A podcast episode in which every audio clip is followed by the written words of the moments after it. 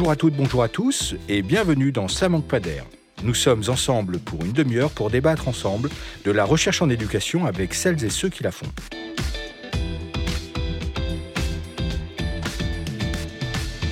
Au programme aujourd'hui, la direction d'école.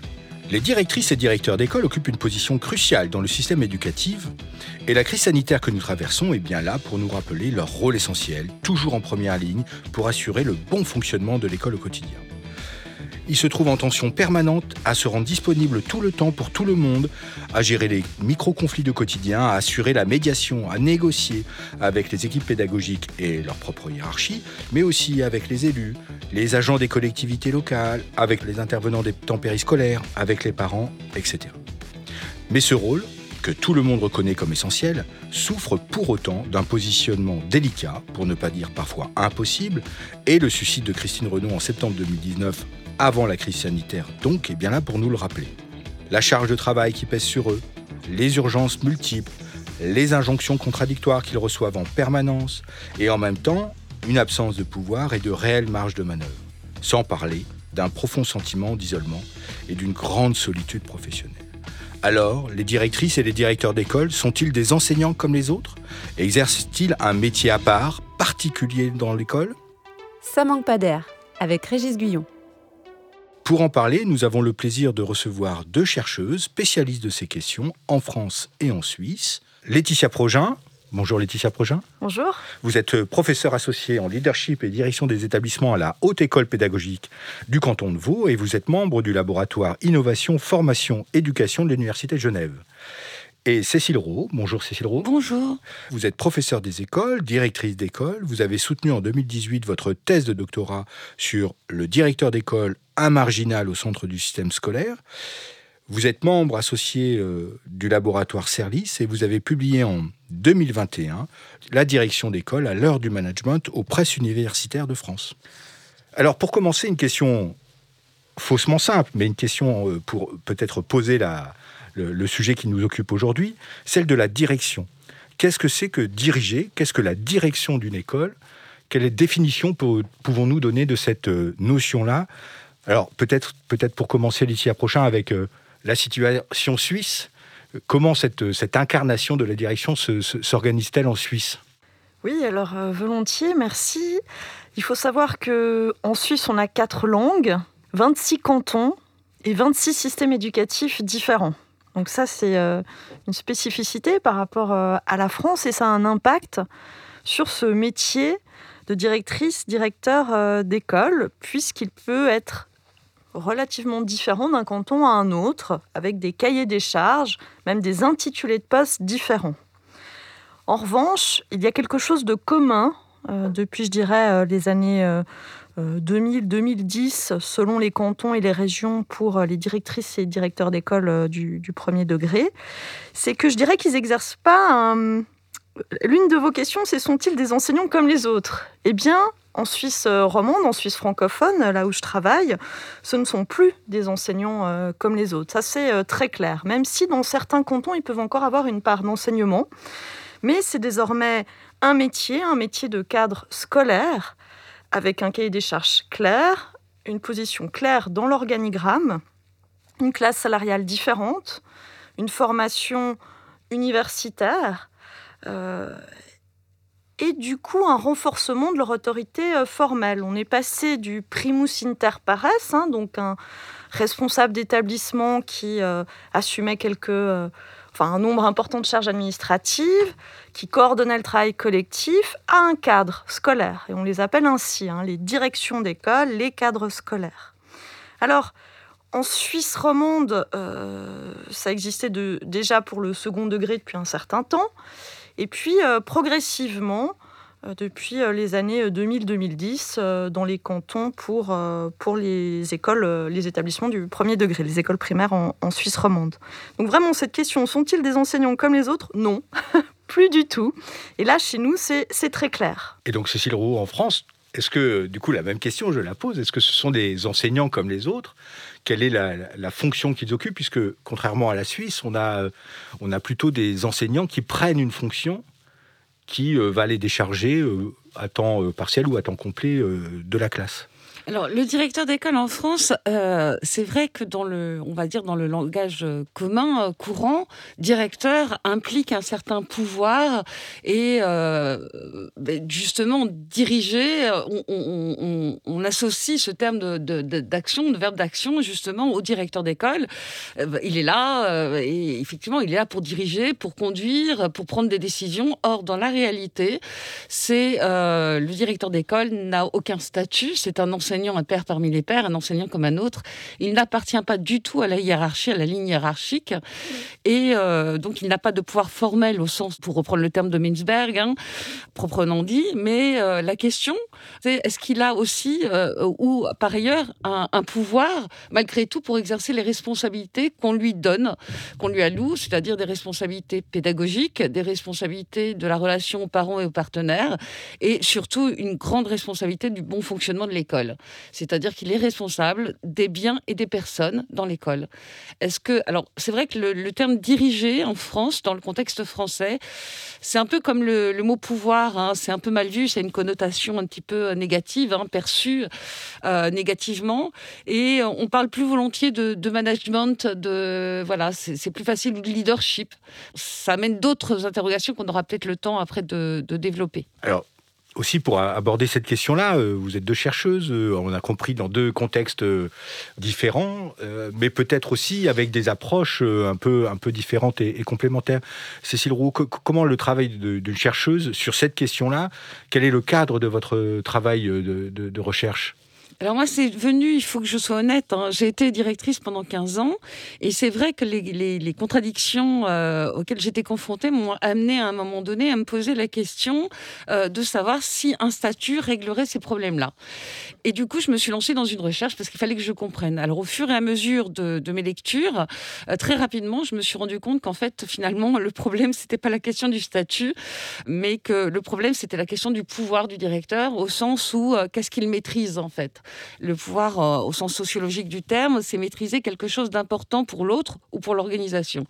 Or, je me suis vite rendu compte que finalement, le, directeur d'école, même si on lui donnait un statut, bah, finalement, il n'aurait aucun pouvoir euh, supplémentaire.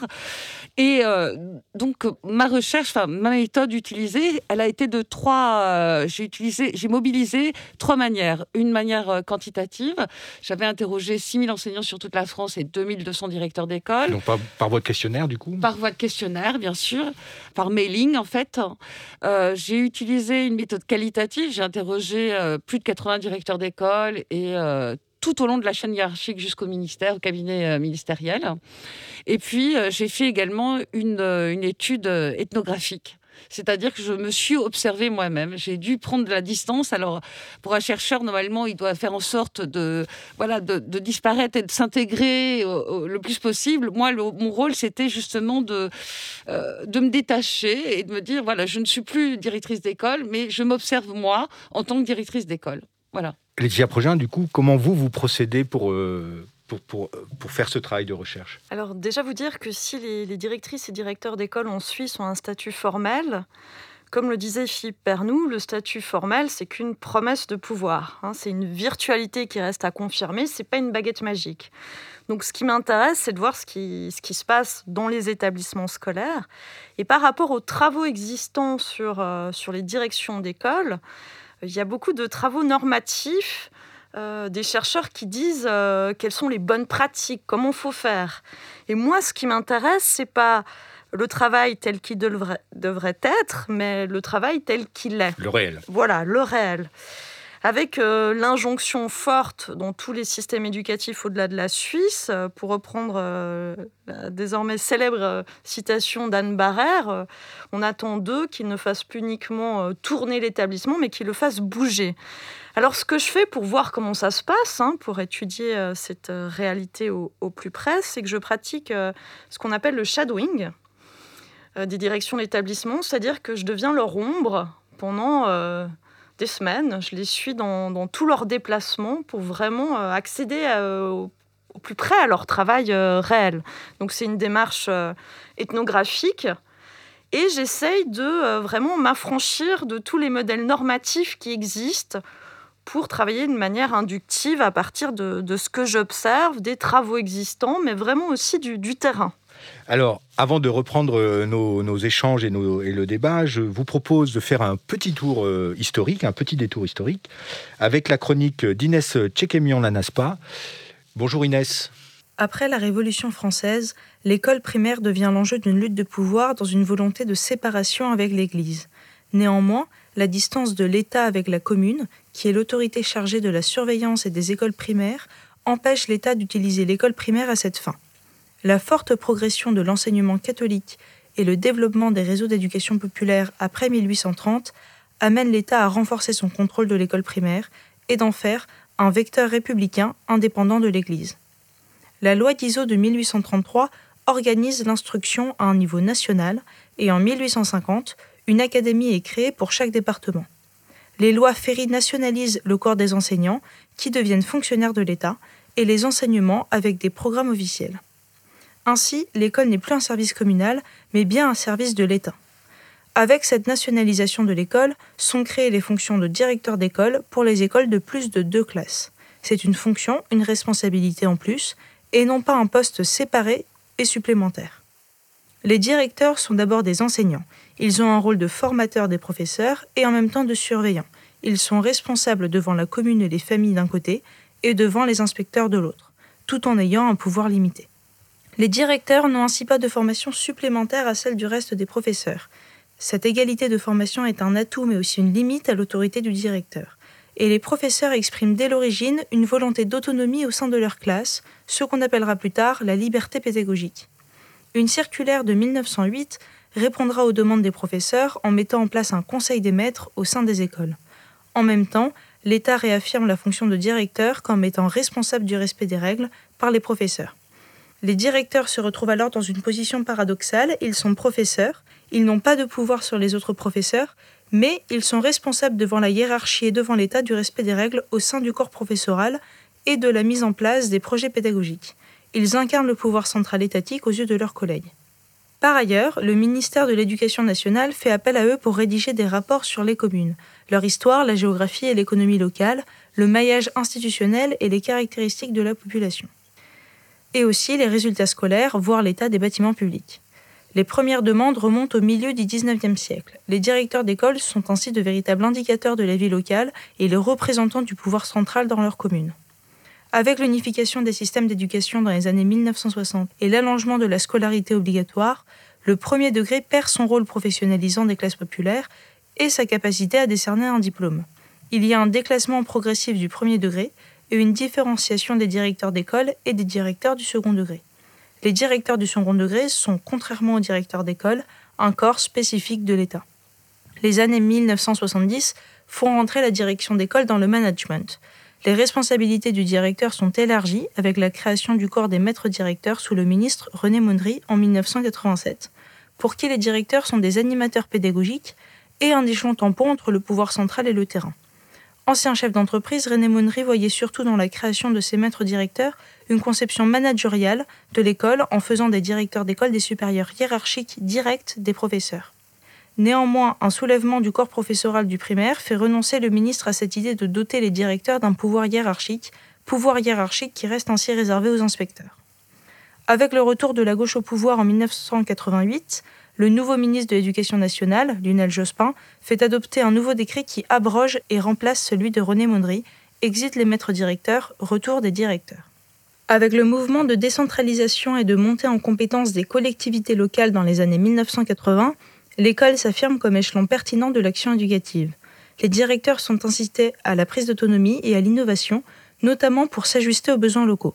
L'une des principales tensions aujourd'hui autour de la fonction de directeur est de réussir à travailler avec la multiplication des acteurs de l'éducation, que ce soit les parents d'élèves ou que ce soit les acteurs municipaux, comme par exemple dans les débats provoqués par la réforme des rythmes scolaires à partir de 2013 ou à travers l'écriture des projets éducatifs de territoire, les PEDT.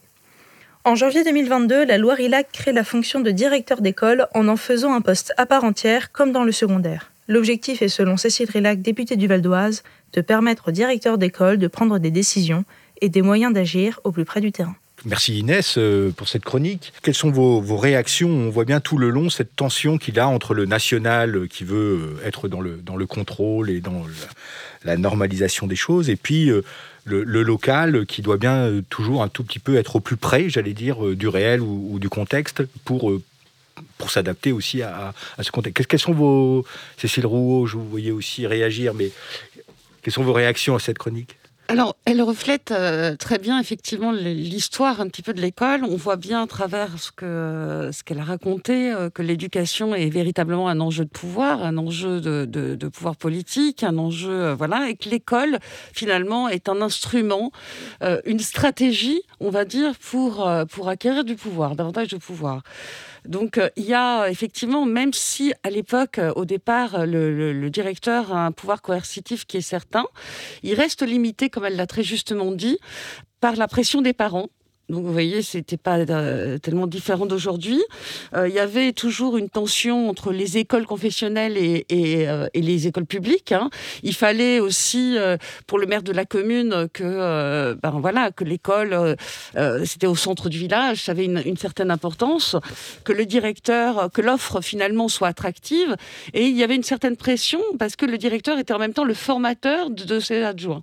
Donc, si, même s'il avait le pouvoir de pouvoir euh, licencier ses adjoints, euh, il pouvait toujours avoir la remarque euh, de sa hiérarchie en disant bah, Dites donc, vous ne savez pas finalement former vos adjoints correctement. Donc il avait une certaine pression parce que l'offre devait être, attractive pour les parents pour attirer le, maximum de gens pour qu'ils n'aillent pas justement dans ces écoles tenues par l'Église. Il est vrai qu'à un moment donné, il y a un, mouvement des, brigadiers, enfin le début du syndicalisme, hein, selon Mona Ozouf. En 1905, c'est les, euh, qui découlent des amicales en fait qui ont été créées et euh, l'État, pour on va dire, pour essayer d'aplanir un petit peu les choses, décide en 1908 de créer ce qu'on appelle les conseils des maîtres. Et finalement, soi-disant pour rééquilibrer un peu les pouvoirs, sauf que euh, bah, ça va déséquilibrer finalement parce que le conseil des maîtres aujourd'hui est souvent souverain dans les décisions et même si il est bien inscrit que le directeur décide après avis, dans la réalité, c'est la collégialité de. Oui, une collégialité qui est souvent des, qui dénote souvent des collectifs affinitaires et pas vraiment des collectifs de travail. Et le directeur est soumis aussi finalement à cet avis parce que c'est un père parmi les pères, c'est un collègue avant tout, hein, et il doit négocier avec ses collègues et souvent, ben pour euh, on va dire, voilà, pour avoir la, paix des ménages, on va dire, euh, ben, il, se, voilà, il a pas comme il n'a pas de pouvoir, finalement, il se rallie finalement. c'est ce que vous appelez le collectif contraint. Voilà, euh, tout à fait. Tout à fait. Alors, Laetitia Progin, du coup, est-ce que dans cette chronique euh, très française, hein, euh, de, voilà, mais du coup, est-ce que vous y retrouvez une forme d'éclairage ou de, pour, pour, la situation suisse, notamment ce, rapport au pouvoir, à proximité du pouvoir, le besoin de contrôle finalement, indépendamment du fait que vous aviez rappelé 26 euh, systèmes euh, éducatifs, euh, donc cet éclatement, cet fractionnement de... Alors oui, le, local et le national, chez nous, c'est d'autres enjeux. Moi, en écoutant cette chronique et aussi lorsque je vais en France au sujet de, mes travaux de recherche, ce qui m'étonne toujours, c'est cette distinction très forte entre le premier et le second degré, qui existe chez nous, mais pas de manière aussi forte. Euh, par exemple, et ça, ça me semble important pour le parcours des élèves, parce que c'est ça aussi qui est étonnant, hein, euh, l'élève qui continue, lui, euh, dans le système scolaire. Chez nous, il y a une formation commune pour les directions d'établissement du premier et du second degré. Et, même pour, euh, si vous êtes adjoint, alors on a aussi des inspecteurs, des doyens, c'est la même formation. Et ça, ça me semble important. Donc personnel d'encadrement, personnel. Voilà, c'est la même formation. Ils sont ensemble, c'est pas différencié. Alors on pourrait se dire que peut-être parfois il faudrait un peu plus différencier, ça c'est une autre question. Mais en termes de culture commune, mhm. pour l'école et le système scolaire, ça me semble important, même si effectivement, après on voit bien que dans les établissements scolaires, les, les cultures organisationnelles sont différentes si on est au premier ou en second degré. Euh, ce qui fait que, quand même, quand je vais en France, souvent on me dit Mais euh, vous, vous, dites les directions d'établissement, vous publiez sur direction d'école, mais c'est premier ou second degré Et je peux. eh ben, chez moi, c'est les deux, évidemment. Et ça, c'est quand même, euh, je trouve, qu'on pense au parcours des élèves, toujours une question qui me surprend. Alors, Laetitia Progin, la question qui me vient, c'est celle de, finalement de le portrait, si on peut le faire, de ce directeur ou de cette directrice, si on devait faire le, portrait type. Est-ce que comment s'inscrit justement, euh, pas la trajectoire des élèves, mais du coup dans une trajectoire professionnelle. Alors vous avez fait une enquête euh, sur la direction d'école en Suisse, EDES, que vous venez de publier là en, février 2021, tout récemment. Qu'est-ce qui ressort de cette enquête si on devait faire un portrait de, de la direction d'école en Suisse? Alors, ce qui est intéressant avec cette enquête qui a été euh, pilotée par mon collègue Pierre Tulevitsky, c'est que, euh, comme je l'ai dit, c'est 26 systèmes éducatifs, mais on s'est quand même dit, tiens, on veut s'intéresser pour une fois, on veut euh, traverser nos propres frontières. Je crois que ce qu'il y a de commun, quel que soit finalement le, canton, c'est le sentiment, et vous l'avez dit pour la France, d'être accaparés par euh, ce qu'ils appellent, ce qu'on peut appeler l'administratif. Alors il serait intéressant de creuser et de savoir qu'est-ce que c'est hein, finalement le, travail administratif, avec euh, chez nous un sentiment plus fort en Suisse euh, latine, hein, donc la Suisse romande, et le Tessin qu'en Suisse allemande. Mais évidemment, c'est le sentiment des, personnes. quoi qu'il en soit, au-delà des, chiffres, depuis qu'on mène des enquêtes en, Suisse sur les directions d'établissement, euh, cette frustration de ne pas pouvoir travailler davantage sur l'enseignement, l'apprentissage, la pédagogie. Parce que souvent, euh, les, directions d'établissement veulent devenir euh, directrices ou directeurs pour exercer de l'influence à un autre niveau que celui de la classe, mais sur la pédagogie.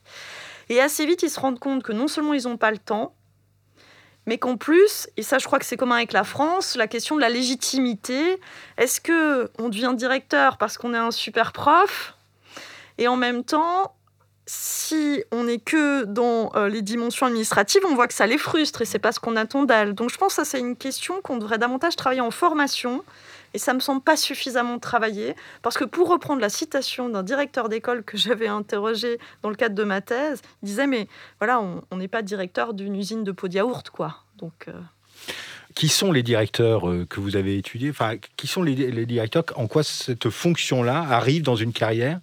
Et qu'est-ce qu'elle dit de ces parcours-là? Qui sont ces directeurs et ces directrices d'école en France? Je n'avais pas vraiment étudié le, parcours, euh, voilà, les raisons pour lesquelles on devient directeur ou directrice. Ça rejoint un petit peu ce que Laetitia a dit juste, il y a aussi dans la, logique administrative, on, retrouve cette logique dans beaucoup d'administrations françaises, hein.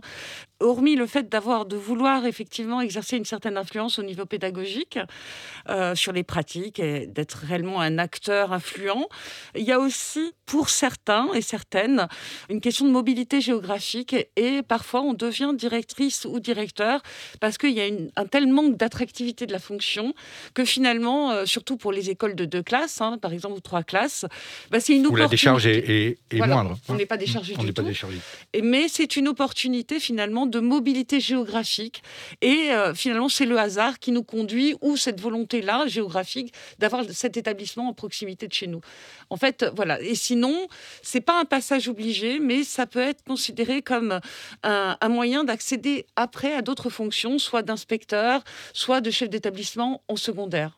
Dès qu'on parle de pouvoir, généralement, on retrouve une majorité d'hommes euh, à des fonctions. Euh. Est-ce qu'on retrouve euh, une majorité comme ça, plutôt une fonction plutôt masculine ou pas du tout, étant donné le flou de la mission?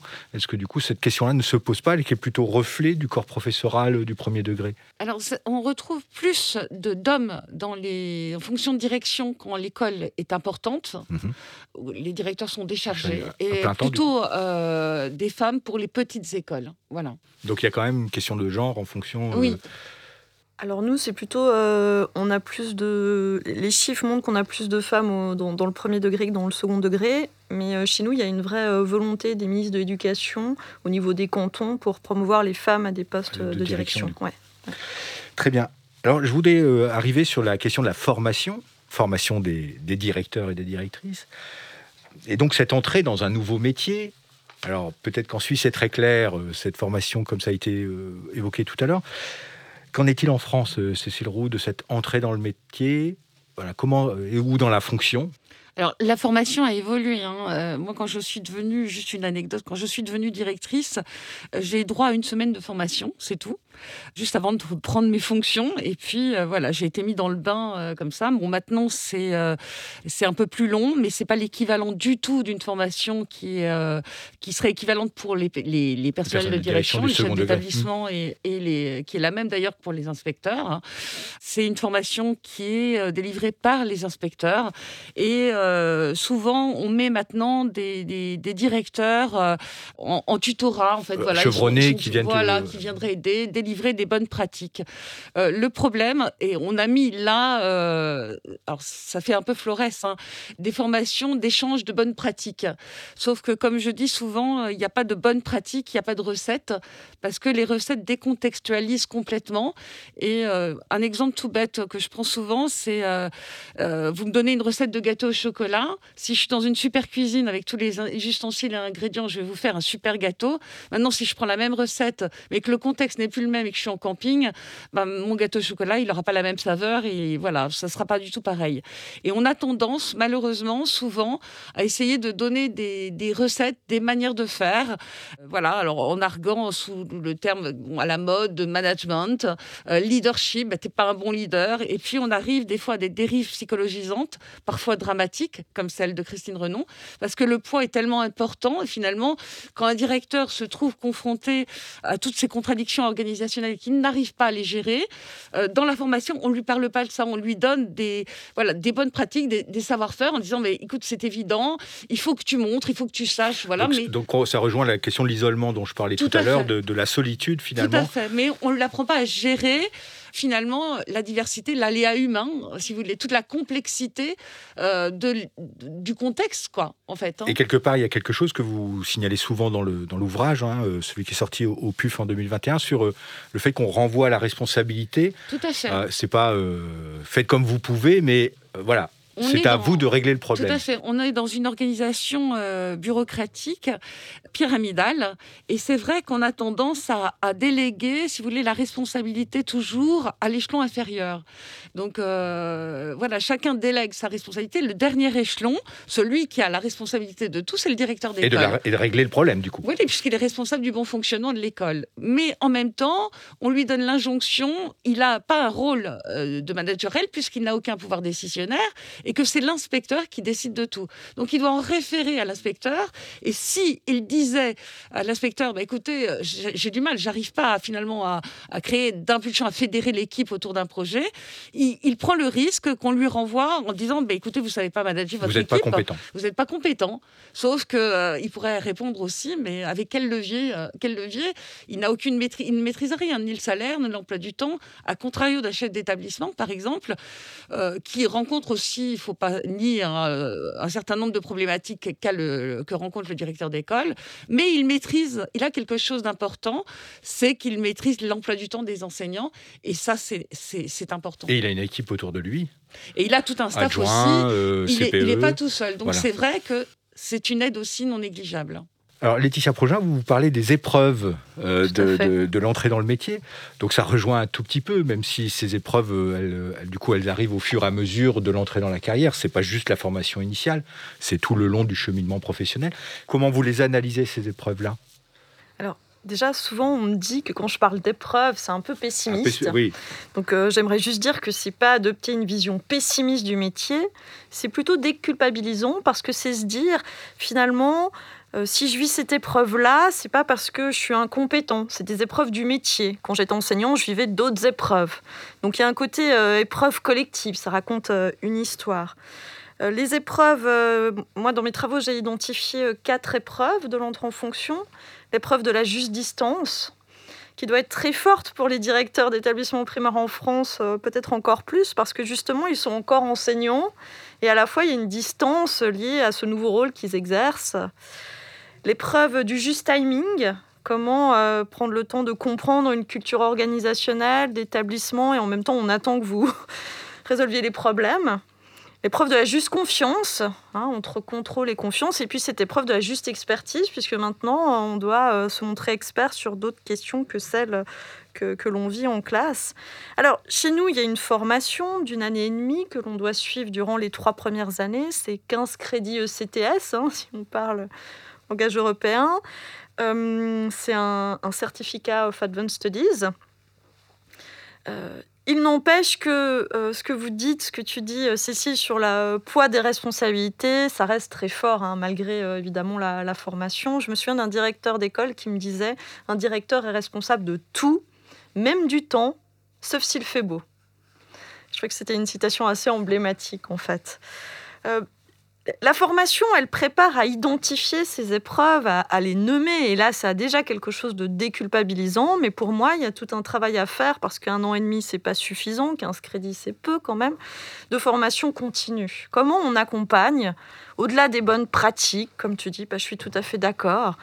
Euh, comment on accompagne ces cadres, en fait?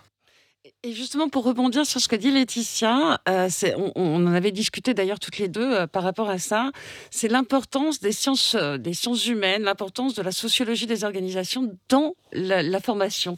Est-ce qu'il ne faudrait pas justement fournir des outils d'analyse aux directeurs d'école pour justement essayer de, de, voir quel levier dans le contexte dans lequel on les met, et sur quoi ils peuvent agir finalement pour impulser réellement ce qu'on leur demande quoi, au niveau pédagogique. Et ça, c'est vrai qu'on on se faisait la réflexion commune en disant euh, peut-être que c'est ce qui manque finalement, plutôt que de donner, délivrer des bonnes manières, des bonnes pratiques, euh, voilà, mais euh, fournir, faire réfléchir, faire donner aux gens la possibilité d'avoir une posture réflexive sur ce qu'ils font. Et du coup, par rapport au réel de l'activité et pas sur des. Voilà, tout à fait. J'irai encore plus loin. Moi, je pense qu'il faut travailler ça avec les enseignantes et enseignants, en fait, parce qu'on leur demande de s'impliquer dans des projets. Ils n'ont pas les clés non plus. Qu'est-ce qu'on fait en dehors de la classe? Qu'est-ce que ça veut dire travailler collectivement alors que la majeure partie du temps de travail est en classe? Et là, je pense qu'il y a quelque chose à faire. On ne peut pas considérer l'établissement comme un tout si on ne pense pas à la formation aussi sur ces questions-là pour euh, chacune et chacun. Entièrement d'accord. J'irai plus loin même. L'école est composite. Euh, et, et c'est vrai qu'on a besoin les enseignants, comme dit Laetitia, mais plus encore, encore plus tous les acteurs qui interviennent au sein de l'école. Parce que coopérer n'est pas quelque chose de naturel. Ça nécessite de réduire un petit peu sa zone d'autonomie et ça, s'apprend. C'est quelque chose qui s'apprend. Or, la question que je me pose, c'est vrai qu'avec le New Public Management, hein, euh, voilà, de plus en plus, on, demande aux gens de travailler ensemble, que ce soit dans les organisations privées ou publiques d'ailleurs. Et euh, cette question, cette difficulté se pose. Mais je me demande si dans la forme scolaire, très descendante et verticale, finalement, est-ce que on, façonne finalement les gens d'une certaine manière dès la maternelle hein? On leur demande d'être assis, de s'asseoir, d'écouter. Et finalement, est-ce que on les habitue aussi réellement à travailler ensemble? Est-ce qu'il ne faudrait pas peut-être avoir une pédagogie coopérative comme, euh, comme, qui était prônée par Freinet et avoir un travail dès la primaire, par exemple, autour de la coopérative d'école, par exemple?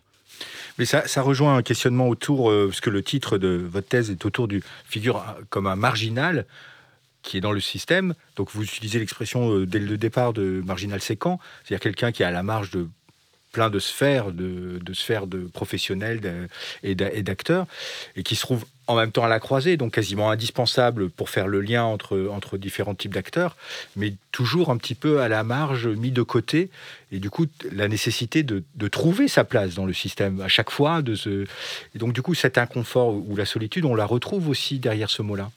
Oui, tout à fait. Alors c'est un marginal séquent, c'est-à-dire que, euh, pour reprendre un terme de Crozier, hein, il, est au centre de trois systèmes, on va dire, de trois sous-systèmes. La, hiérarchie, un système, un, système composé des usagers, on va dire, hein, des parents et des, et des, élèves, et puis un autre système qui est la commune. Alors il tire, il est marginal séquent parce qu'il tire un certain pouvoir de ça. Il est au centre des informations, qui recueille un peu de partout, l'interlocuteur privilégié de tout le monde, et ce qui lui confère finalement un certain pouvoir.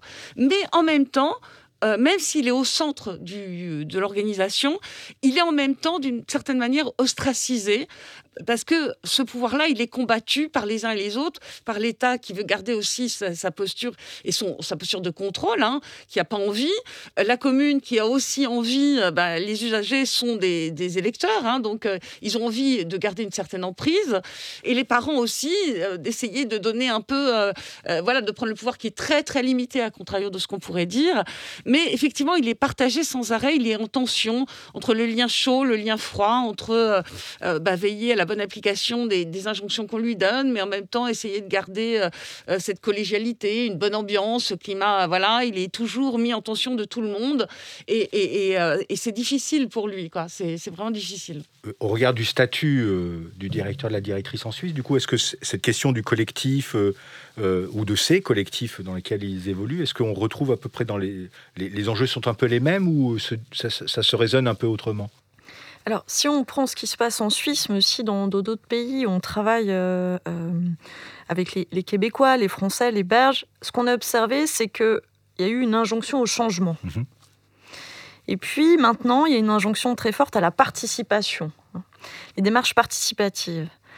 Et on voit bien que c'est difficile que dans les textes. Euh, et ça rejoint la question du projet, du projet d'école, hein, c'est ça Tout à fait.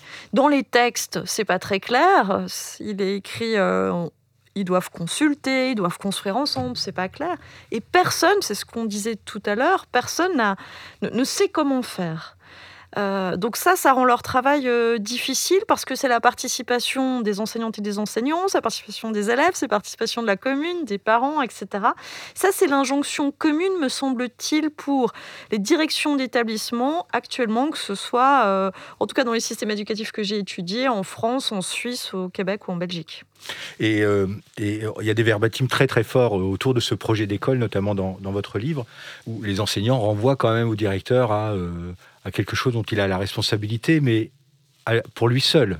Et que du coup, ça, le collectif, donc cette participation à, un, objet collectif qui est le projet de l'école, euh, euh, j'allais dire euh, à la fois dans l'école mais aussi dans le territoire de sa place avec les différents types d'acteurs, cette construction collective, et comme vous venez de le dire Laetitia Projet, est quelque chose de très, très ambitieux et en même temps de très compliqué et, à mettre en œuvre en tout cas. Oui, parce que il n'y a pas de formation et puis comme je le disais tout à l'heure, on n'a pas appris tout au long de la scolarité, tout au long à travailler ensemble, à coopérer réellement. On est dans une course à la la méritocratie.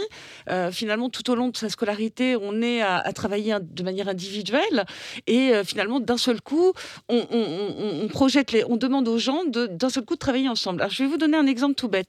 J'étais, euh, j'avais des étudiants en, master qui, quatre mois plus tard, allaient sur le terrain. Alors, pour certains, de, allaient devenir CPE et d'autres allaient devenir un professeur des écoles. Et donc, je leur, je leur expliquais un petit peu la, la réalité de l'école primaire. Ils étaient beaucoup dans le sens commun dans le jugement en disant ah bah oui c'est peut-être des mauvais enseignants etc et puis bon j'ai laissé un sur l'aspect de la coopération justement voilà, tout à hein, fait. c'était ça. Tout à fait en disant mais c'est simple on voit pas où est le problème. Et puis je me suis dit ok euh, très bien c'était un cours de méthodologie euh, sur euh, l'entretien l'entretien compréhensif.